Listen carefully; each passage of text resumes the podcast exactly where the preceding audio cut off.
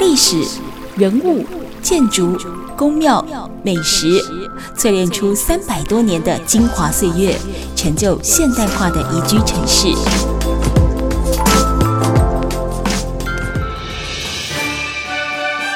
走进台中故事馆，处处有惊喜，句句有故事。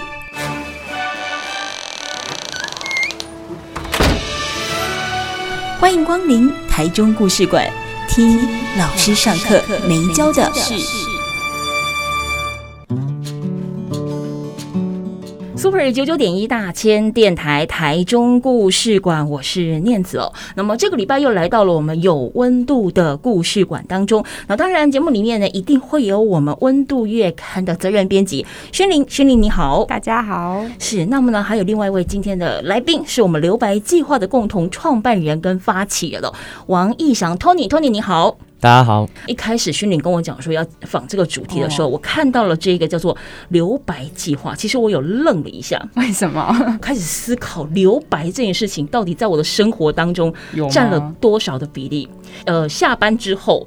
我会很长的留白，可是你下班之后不用育儿之类的吗？就留白的育儿，对对对，就无意识的 让他们找到自己的出路。对对对，生命都会有出口。其实，在我的工作的那个范围里面，因为是媒体，所以其实你真的有时候我们在开玩笑说，你连真的喝一口水、上个厕所很难呢，几秒或几分钟的留白，感觉都是有点奢侈。对，尤其是广播电台，对，你一旦留白。糟糕了，大家就想你是不是忘词了？也不是，是老板电话就会。OK，是老板是吗？是，所以我们在正式要进入到我们今天的留白计划之前，我想先请勋林跟我们分享，为什么会特别跟我们分享这位朋友？好啊，因为嗯，我刚好前一阵子在那个美术园道那附近散步的时候，嗯、然后因为其实温度或者是我个人，其实我们都会关注一些呃，可能老的建筑物，嗯、那例如说老屋的活化啊，或者是说在台中又出现什么样的有趣的地方，然后就刚好看到就是这栋建筑物，然后就想说天哪，这是新的，就是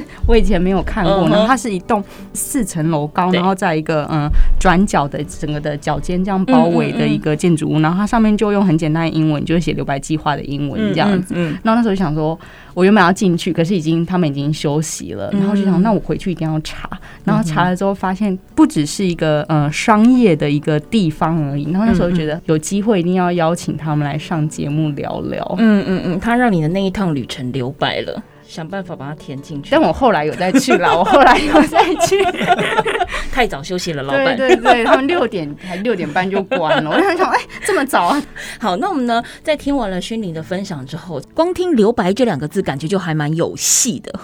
我们是先请 Tony，也是我们留白计划的共同创办人兼发起人，来跟我们分享这个留白计划开始的动机，以及为什么会用“留白”这两个字来当做你们空间的命名？我觉得“留白计划”，我先跟大家分享我们为什么会执行这个计划。哈，嗯嗯，其实就是在“留白计划”开始之前啊，那我们这个是做译文推广的产业，嗯、但是在这之前，我在服役的时候，大概五六年前，嗯、就是因缘际会参加了两岸青年创业大赛，嗯，那所以我就。投入了科技旅游业大概五年的时间。我举手发问：是科技旅游是指很酷哦？他们拿手机去旅游，没有、欸、用电脑旅游？应该是说那个时候我们几个役男，然后我们在服役的时候住在那个汀州路的那个替代役中心，那就是一个废弃的医院。那大家在那边其实也，你是在演鬼片吗？对对对，我第一次去的时候其实也是觉得蛮 蛮可怕的，就是我们真的是我们真的是躺在以前的那种病床上。对，就是你还可以看到点滴架，嗯，对，好诡异。然后一个房间就住了大概六个大男生，然后我们就常常在里面讨论一些讨论一些自己未来对未来的想象啊，你觉得对这个社会未来的期待，自己想要成长成什么形状？对，那我们也就是那个时候就大男生嘛，一一辈子好像也只有这个时期，就是你你你什么事情好像也不能想，嗯，就是你就是被迫要在这边完成你对国家的义务，嗯，那可是我们就是几个人就是。不甘无聊，对，然后我们就一直在思考说，我们可以帮这个世界解决什么问题？嗯，我记得那个时候我们就在讨论这件事情。然后其中我一个台大的朋友，他就是比较有商业头脑，嗯，然后他是学经济的，然后可是我是学电影的，那我们两个就产生了一个很大的极端跟反差，在讨论这件事情的时候，那他就他就问了，因为我们都呃有出国旅游的经验，对，然后他就觉得说，好像不管我们到已经发高度发展的城市里。旅游也好，就是我们现在因为科科技的汰换嘛，嗯、我们现在以前没有办法想象，嗯、就是我们都要透过旅行社才能出国，然后行程啊都是被规划好的。那后来很多的平台串起，嗯嗯、就是说我们可以自己订饭店，我们可以自己订机票，我们决定我们要住哪，我们要什么时候去。嗯、对，但是有一个问题没有一直没有被解决，嗯、就是你不管去到伦敦、纽约。或是甚至你去欧洲、美国，嗯、就是这些很先进、高度发展的城市，嗯嗯，但是你出去玩的时候，你的行李这件事情一直没有办法被解决，嗯，就是这就是很我们觉得很困惑，对，就是说为什么我一下飞机，嗯、就是我我我们现在可以自己买票了嘛，我一定想要自由行，我一定想要越早去越晚回来，但是我永远的第一个行程就是我一下飞机，我就要扛着我的行李，嗯，直奔我的住所，对。对，那很多城市它机场跟市中心的。的时程其实是很长的，那你要去东京，我扛着扛着一大堆行李去搭地铁，那等于是说你第一天就基本上有三四个小时的时间就浪费掉了。对对，那你的行程规划整个也会受影响。那你转换住所的时候也是。嗯哼。那最最可怕就是最后一天。对对，你一定想要搭晚上的飞机回去嘛？我可以多晚一点啊。可是你通常十一点你就要 check out 了。对对，那这个时候你的行李怎么办？嗯哼。对，要么你就是寄放在饭店，要么你就是出去找置物柜。更惨的，你就是拖着玩。嗯哼。对，那这个时候就会。衍生出很多很多最后一天旅游的困境，没错，很多人就出去，因为行李玩的很不尽兴、不开心。然后我们算过，就是你要解决你的行李问题，在你的旅游的全程，你大概会浪费整整大概十六个小时。哦，你们还精算出来？对，就是我们必须去算，就是你、嗯、你会浪费了十六个小时，只是为了行程行李的问题，嗯、然后它也会连带影响你的行程啊、嗯、你的吃啊、嗯、你的购物体验等等的。那、嗯、我们就觉得说，怎么从来就没有人想要解决这件事情？嗯哼，对。然后我们就三个大男生在当兵，然后我们就以台湾台北，就是先以台北这个城市为出发点，嗯、就是我们要怎么解决？那、我们就规划了一个范本。对，那。我我刚刚提到我上一次的那个合伙人，他就是商业头脑比较好，但是我就是可能学学电视电影，然后我会提出一些不一样的观点，像是这个品牌应该要怎么塑造，别人看到我们的时候的感觉是，就是理想跟现实的差距。对对对，然后我们两个人常吵架，但是就很有趣，我们就是用各自的专业，然后我们来我们来把这一个服务做出了一个轮廓。对对，然后就是后来就有朋友介绍说，哎，我们觉得你们这个想法蛮好的，那你们要不要去？参加两岸青年创业大赛，嗯嗯，在那个厦门举行。那我们两个都刚好就是结束我们的兵，我们就想说算了，就当放假一下好了。嗯嗯，因为那我们去的时候，其实也吓了一跳，就是他们那边是一个呃，怎么讲，正在高速开发的一个，对，才参来参加的团队，其实都让我们有一点点害怕，就是说哇，好多什么机器人哦，或者是什么有有的没有的新科技跟产品，嗯嗯嗯，然后我们就觉得好厉害，我们这个。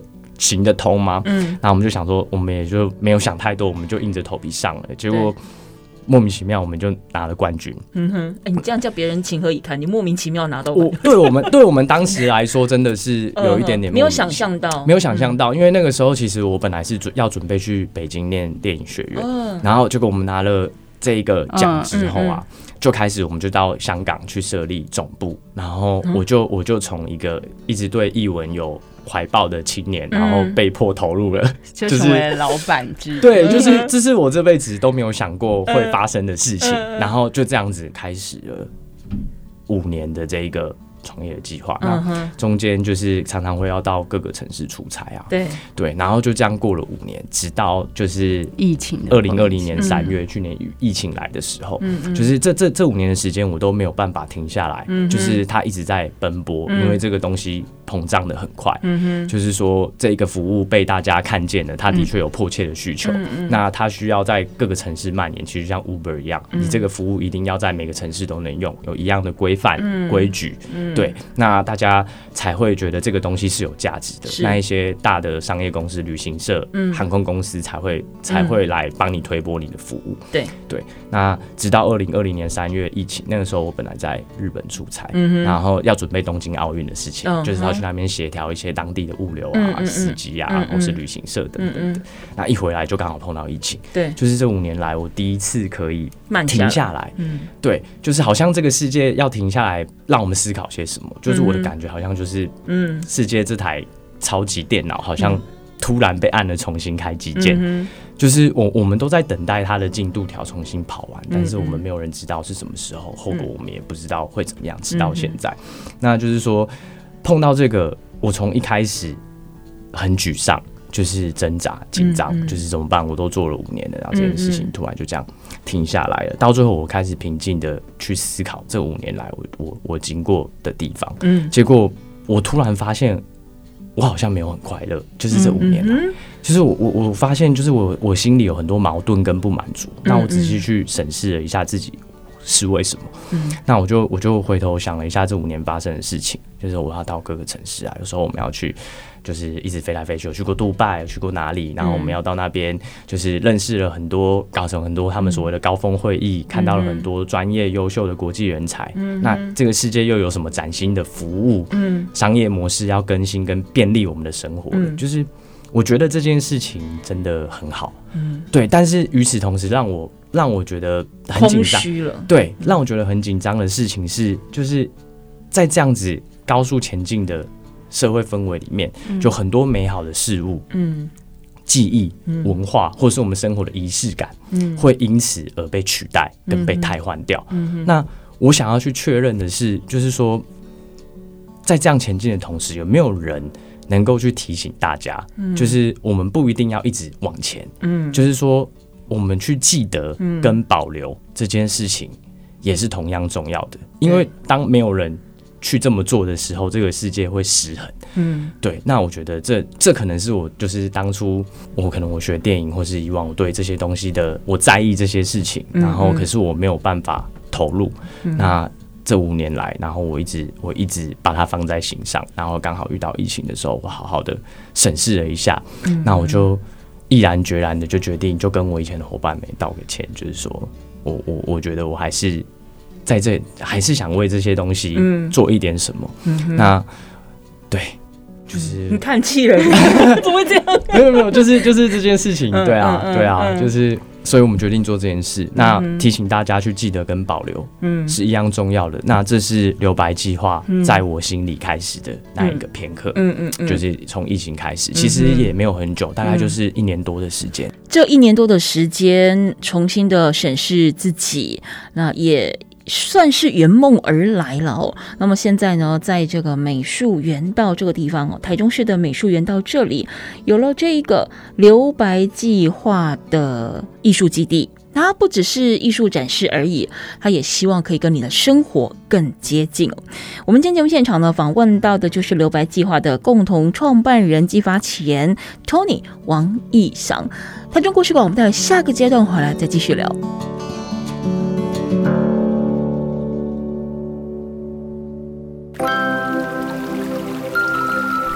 历史、人物、建筑、宫庙、美食，淬炼出三百多年的精华岁月，成就现代化的宜居城市。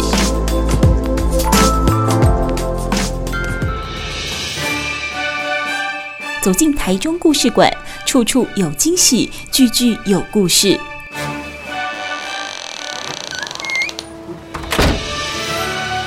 欢迎光临台中故事馆。听老师上课没教的事。台中故事馆，我是念慈哦，那也欢迎大家呢，可以到呃脸书搜寻大千电台念慈，或者是台中故事馆。那我们每一周呢，我们都会把访问的内容文字化放上去，也让你可以在边听节目的同时，可以更了解我们今天所要讲的故事。那当然，如果说你觉得呢，听完了过后还是意犹未尽的话，你也可以透过呢 Google Podcast、Apple Podcast 或者是 Spotify 这些的 Podcast 平台。我们也都会把我们呃过往的一些节目的精华放上去，可以让你呢在不断的重复收听，也延伸收听。那么呢，在今天我们有温度的故事馆当中，除了有我们温度月刊的责任编辑薰伶之外呢，还有留白计划的共同创办人及发起人 Tony 王义祥哦。我在想，前面听到 Tony 这么说，我这么想啊，应该是说留白计划这样的一个计划或空间，或许是这两年才被实现。是，但是他的想法一直跟他的精神，一直是在你的心底深处。是，那只是说，因为当初可能也年轻哈，你退伍之后，刚好有一群志同道合的伙伴，对。我一起想要往前走。那坦白说，那个时候可能你刚好身上也没什么特别的计划，就觉得呃，我我我应该要往什么目标走，而且我又得了大奖，我好像可以大展身手，我就去了。其实我发现，Tony 刚才讲的很多的背景，其实是我们呃、嗯、现在包含我跟勋宁可能都有类似的状况，就说我们未必得到大奖，但是因为我们可能好像就是在那个 moment，我们有一个很重要的任务必须要去做。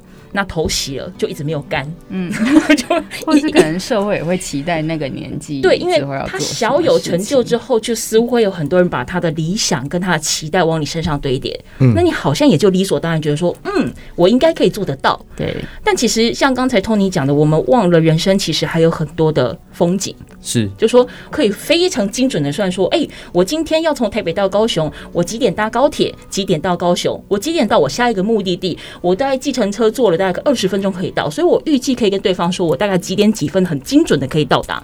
可是其实我们对于我们生活安排，我们好像忘了告诉自己说，嗯，那不然我们留个十分钟，认真的呼吸一下。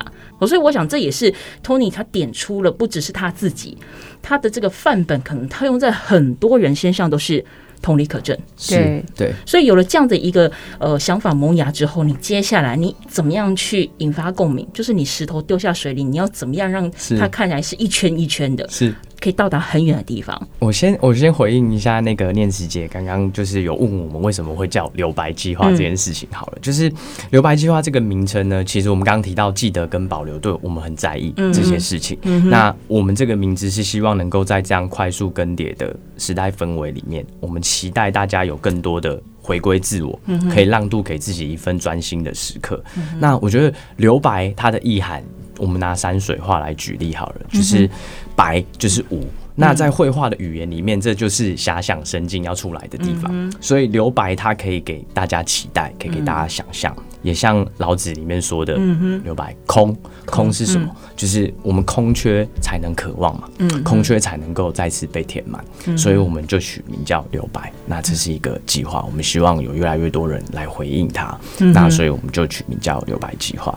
对，然后刚刚提到就是这个想法萌芽之后，我们要怎么样去做这件事情？那其实一开始发起这个计划的时候啊，我们经过了很多考量，嗯，就是。留白计划其实是一个来自各个领域的伙伴组成的团队，嗯、就是我们团队里面大概核心的成员大概有十多、十一二位哦，对，这么庞大，是是，就是我一开始去找一些以往合作过的伙伴、嗯、同学等等的，那我觉得他们在在艺文推广或各个领域其实都有非常嗯呃抢眼的专长，嗯、就是像我们团队里有专业的建筑师，嗯，各式各样的设计师，嗯、有现在线上的媒体人，嗯、也有专栏作家，嗯、然后我们有。有入围过金钟金马的影像团队，嗯、哼。那我们召我召集了大家之后，然后大家各自用他们的专业来回应这个计划。嗯、那其实。很多人看到我们现在在做的事情，就是说啊，有一个四五层楼、四五层楼的这么大的空间啊，然后装潢的好像就是很漂亮，然后都会觉得以为我们背后是不是有什么神 神秘的力量，或是或是就是有有什么样企业在帮我们支撑或撑腰，可是什么都没有。对，那做这件事情其实就是一开始就是。我先很认真的跟一跟共同创办人，就是一个设计师，嗯，那我我把这个想法整理好之后，嗯、然后他很会美编，嗯、然后我们两个就一直埋头的做企划书，嗯嗯，然后去想办法申请艺文贷款，不是补助哦，就是贷款，嗯、因为我们我们一开始什么都没有的时候，你根本不可能申请得到补助，对，所以我们去我们去申请的是文化部的青年创业贷款，嗯嗯，那运气很好，就是我们有贷到。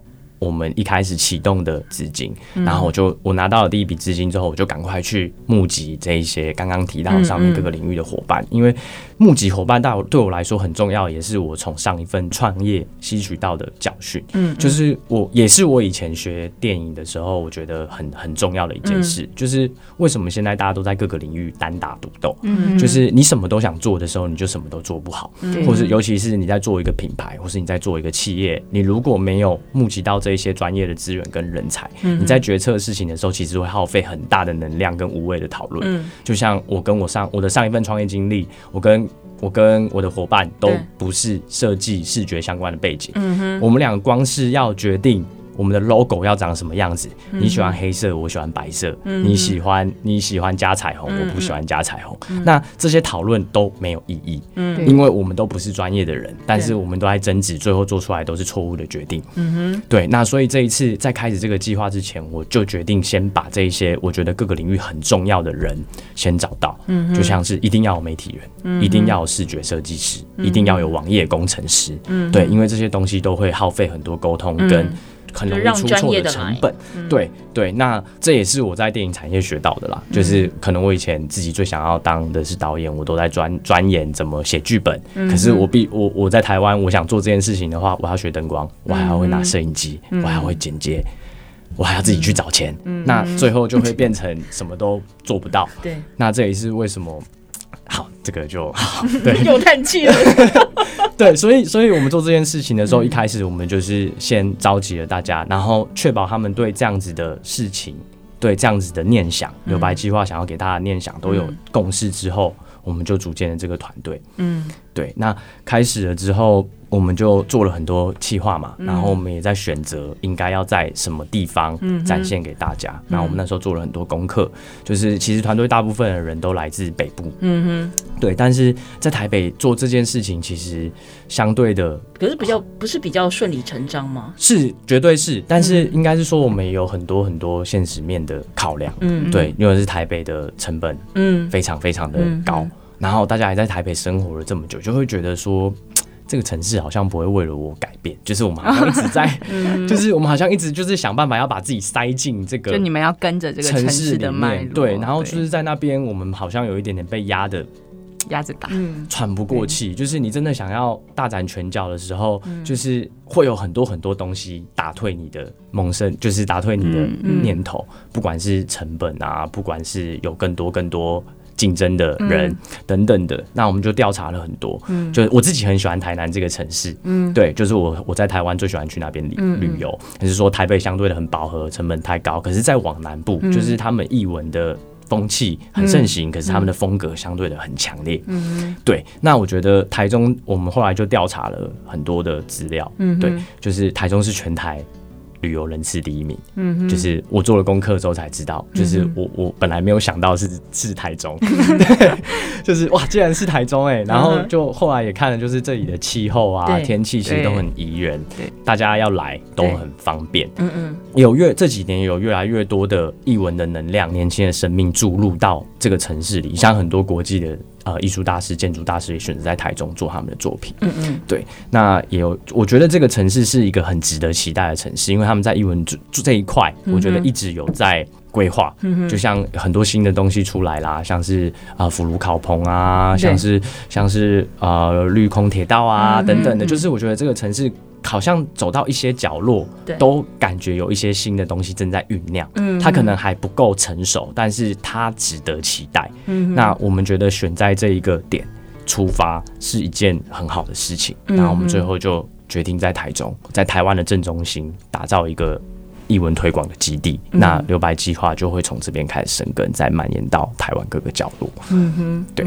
好，我们今天节目现场访问到的是在我们的美术园道留白计划的共同创办人呢，也是发起人王义祥 Tony。我们待下一个阶段回来再继续请教他。这是我自己的一个刚才听他在聊天的过程当中，我想到的，就是说，当然他很希望找到非常多呃专业又有能力认同所谓留白计划的人，好的。朋友一起共同来经营这样的一个基地，但是当这些专家们、当这些同好们都进来了，是不是又把留白给填满了？我们要怎么样确保它继续留白？我们到下个阶段回来，请 Tony 来跟我们做分享。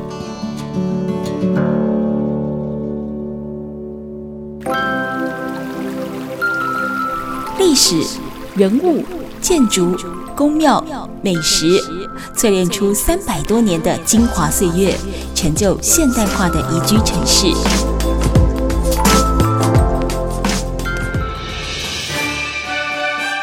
走进台中故事馆，处处有惊喜，句句有故事。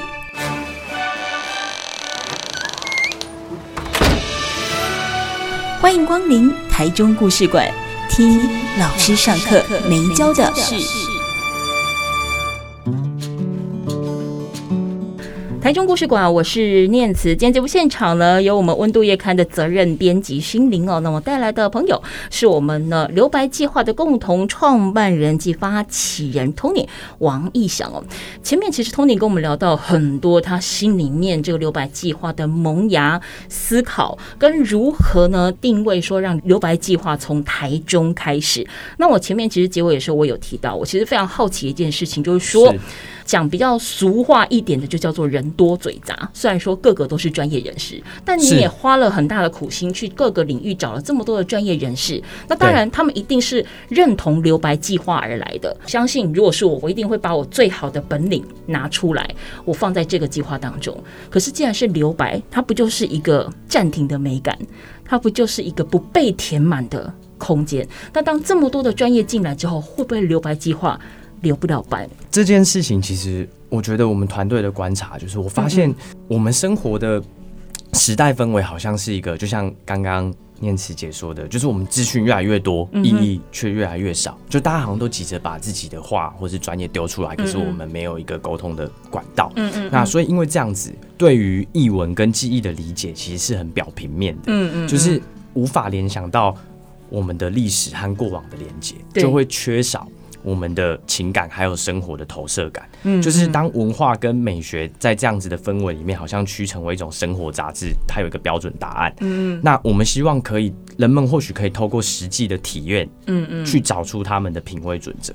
那发生在留白空间里面的所有事物，其实都是我们希望引导人进入更深入一层领域的指南。嗯，那我们先从很贴近大家生活的一些饮品品牌开始出发，嗯，像是茶、咖啡、调酒，就是留白茶香、留白飞鱼、留白酒南。那我们以茶来举例好了，嗯嗯，就是我们来做这个品牌的时候，我们第一个思考的是年轻人为什么不喝茶？嗯嗯，就是为什么我们不喝茶了？因为我们其实都不是茶专业的人，但是我们会用我们会去思考这样子的脉络去设计它的体验流程。我们不喝茶原因是什么？因为我们现在的年轻人对茶的理解，从手摇杯，嗯嗯，一下跳到了很多很多特色高大上的茶楼。对。茶馆，嗯、那那些茶馆茶楼，我自己很爱去，嗯、像台中有照照啊，对，那台北的话有琥珀小曼，好漂亮。嗯，可是，一般如果我们不是学设计，我们不是学艺术，一般的民众进去的感觉是什么？嗯，就是哇，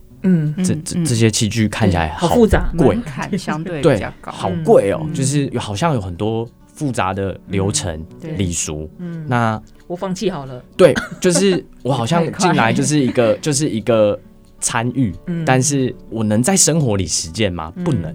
就是它，它其实跳脱出去，就是我们从从从手摇杯一下到这些很特色的茶了，或是会到爷爷、阿公、爸爸妈妈他们泡的壶泡，其实壶泡的门槛相对来说也是高的。嗯，就是我有几冲几秒，我要对茶叶有一定的认识。对对，这个茶只能三十秒，要几度的水，那就是我们会觉得说这个东西我们没有办法。融入到我们的生活里，嗯、但其实我我们就在想说，喝茶这件事有这么的复杂吗？嗯、那我们一样，就是我们是一个会做、很爱做功课的团队，我们都我们都自己去上课等等的。然后我们后来就发现，我以前外公外婆他们在喝的茶是什么茶？嗯，就是他们在种菜嘛，种田。嗯，嗯他们他们的茶其实就是一个很大的烧水壶，然后他们把茶丢进去，嗯，然后加水。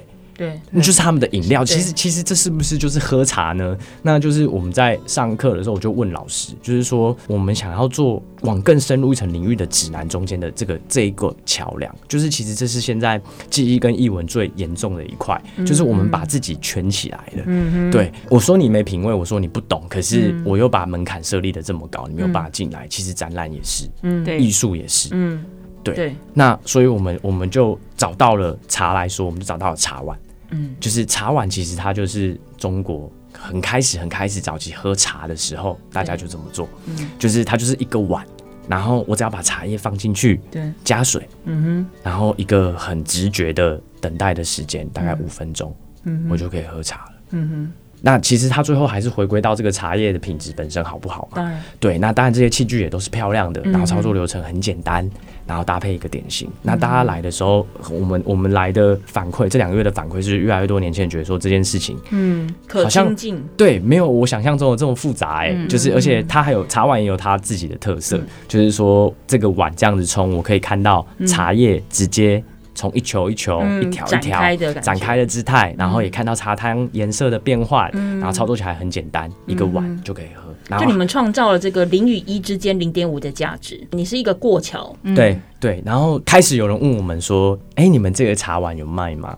嗯、有啊，而且我们也会跟一些陶艺家合作，就是茶碗。被炒得很贵，但是其实它也有很便宜的做法，嗯、就是质感又好的。对，就是说，所以我们主要最大的目的还是希望这个这这样子的技艺跟艺术不要再被神秘化。嗯，对，应该是说我们要建立中间的一个桥梁。我们先喜欢上它了，嗯、我才有可能变成一个懂得茶道茶理的人。嗯嗯、那我觉得我们二楼的手冲咖啡体验也是，嗯，就是说现在大家喝咖啡就是呃。便利商店、啊，便利商店、嗯、UCC，或者是我就直接五、嗯、呃五八十五度 C，路易莎等等的，就是我们要怎么样让大家就是愿意腾出一点点时间去去找回手感这种东西，嗯，就是你叫一个外送，可是其实你花五分钟的时间就可以冲出一杯手冲咖啡，嗯，那这一个这一个激发他们兴趣的过程要怎么引导？对，其实是最困难的地方，嗯、就是说。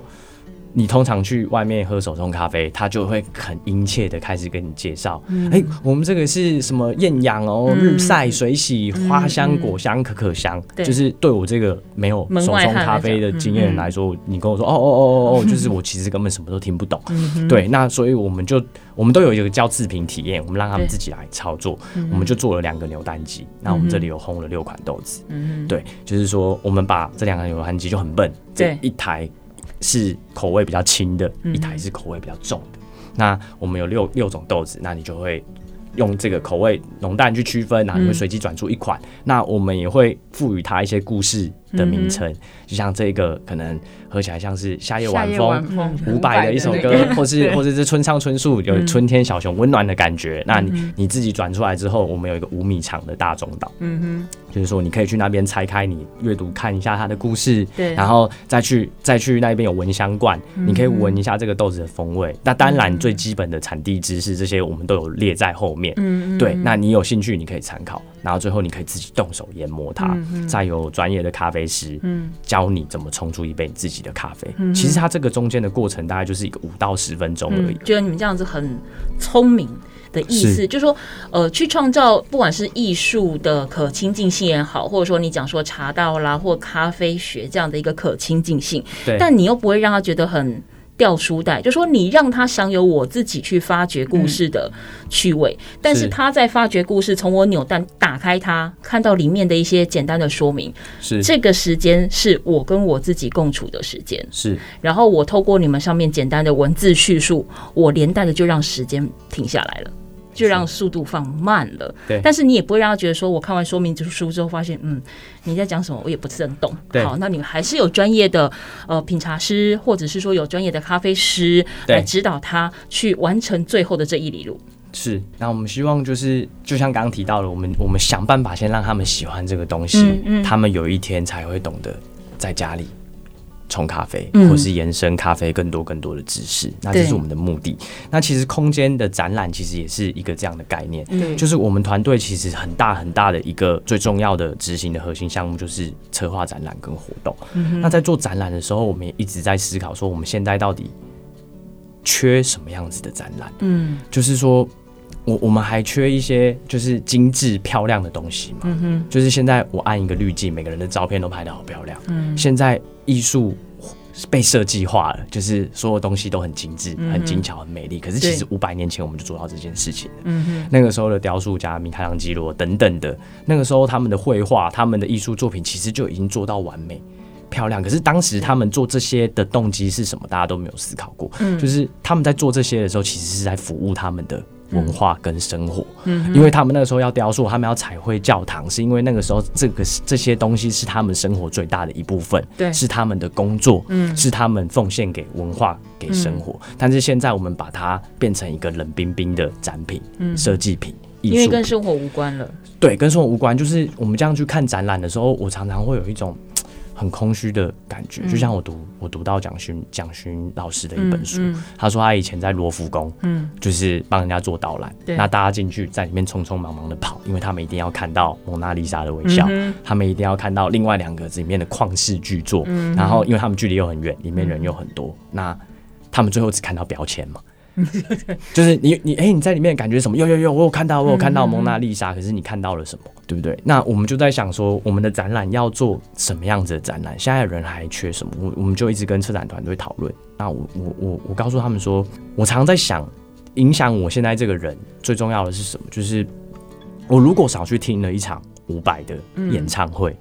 或是我没有参与过以前，好像是一些社会运动、学运，嗯、或是我我没有办法上到某一个启蒙我老师的课程，嗯、对我我现在就不会是我。嗯、但那样子的场域，像是演唱会，对或是那样子的啊、呃、学运也好，嗯、它就是一个大型的空间体验，嗯，它就是一个展览，嗯哼。但我们想做的是，它不一定要很精致、很精美，嗯、但是你进来的时候，可能会透过我们的。装置、文字的引导，甚至像是 Martin 这样子的导览人员在旁边跟你讲述一整个完整的故事。嗯哼，那你你会你会被刺激一些你平常没有被引导、被被被刺激的时候，你不会产生的思想跟感受，会在在我们做出来的展览里面看到。就像我们四楼创建了一个甬道，对，就是它是一个昆虫的蛹的外形。那进来，那里面会有书法家对人生的一些提问。嗯。什么是爱？爱的反面是什么？什么使你感到伤痛？嗯、那插画家再来回应他。对，同时我们会在旁边讲述一整个流程的引导的故事，那最后再让你停留在甬道里面，嗯、最后一面镜子，让你最后审视一下你自己。嗯，那你可以永，你可能永远困在甬道里，或是你要推出旋转镜，破茧而出。嗯、出来之后你会看到甬道的外形。嗯对，那你可以在里面用透明纸卡回答这些问题。我们收集回来了好几好几百份。嗯。很多人在里面出来的时候，甚至掉下眼泪。哦，他们的感受是什么？他们回馈？对，就是因为他们说，他们从诞生开始，就是你要去试想哪一年的生日你最开心。嗯嗯，对，然后到每个过程，就是你最后要展翅而出了，你这个社会给你的期待。嗯，那你破茧而出之后，你不要对你自己的决定有任何后悔，因为它都是形塑成现在的你很重要的一个历程。嗯，那我觉得他们的回馈是他们开始去审视自己，因为现在这样子的时代其实很难有这样的时刻。嗯，没错。那我觉得他们会这么有感触的原因，可能是因为这样。嗯，就是其实这也是大大超乎我们的预期的，嗯，因为其实我们不是我们以前都在各个领域工作，嗯，但是我们都第一次一起投入这样子的文创。